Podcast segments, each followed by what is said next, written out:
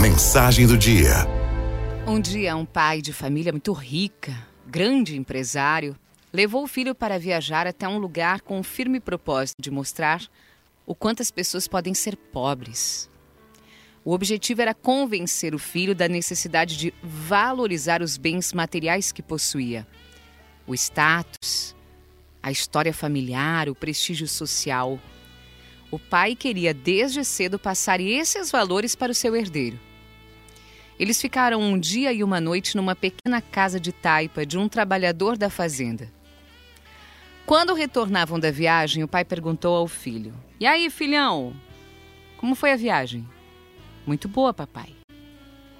Você viu, meu filho, a diferença entre viver com riqueza e viver na pobreza?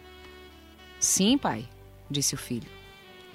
E o que você aprendeu com tudo o que viu nesses dias, naquele lugar tão miserável? O menino respondeu: É, pai. Bom, eu vi que, por exemplo, nós temos só um cachorro em casa. Eles têm quatro. Nós temos uma piscina grande, alcança até o meio do jardim. Mas eles têm um riacho que não tem fim. Nós temos uma varanda coberta com muitas lâmpadas. Eles têm as estrelas e a lua no céu.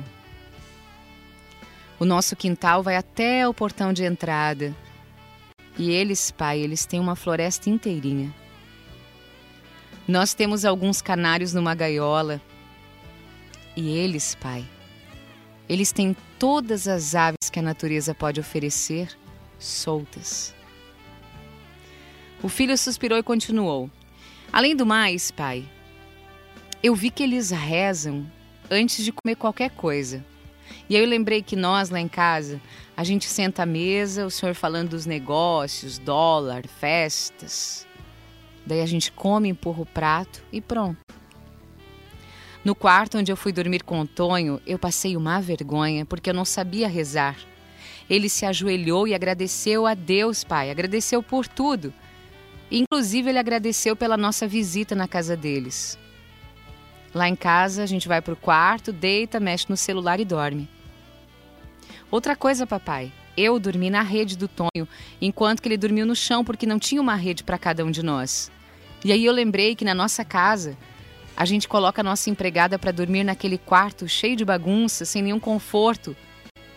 Enquanto os quartos de visita da nossa casa têm tantas camas macias e cheirosas.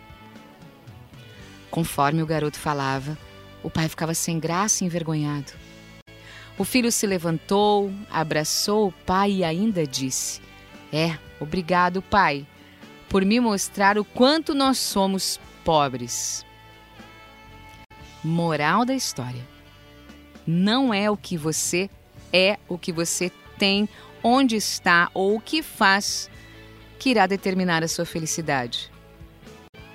Se você tem amor e sobrevive nesta vida com dignidade, um coração bondoso e reta intenção no que faz, então você é muito rico. Você tem tudo. FMI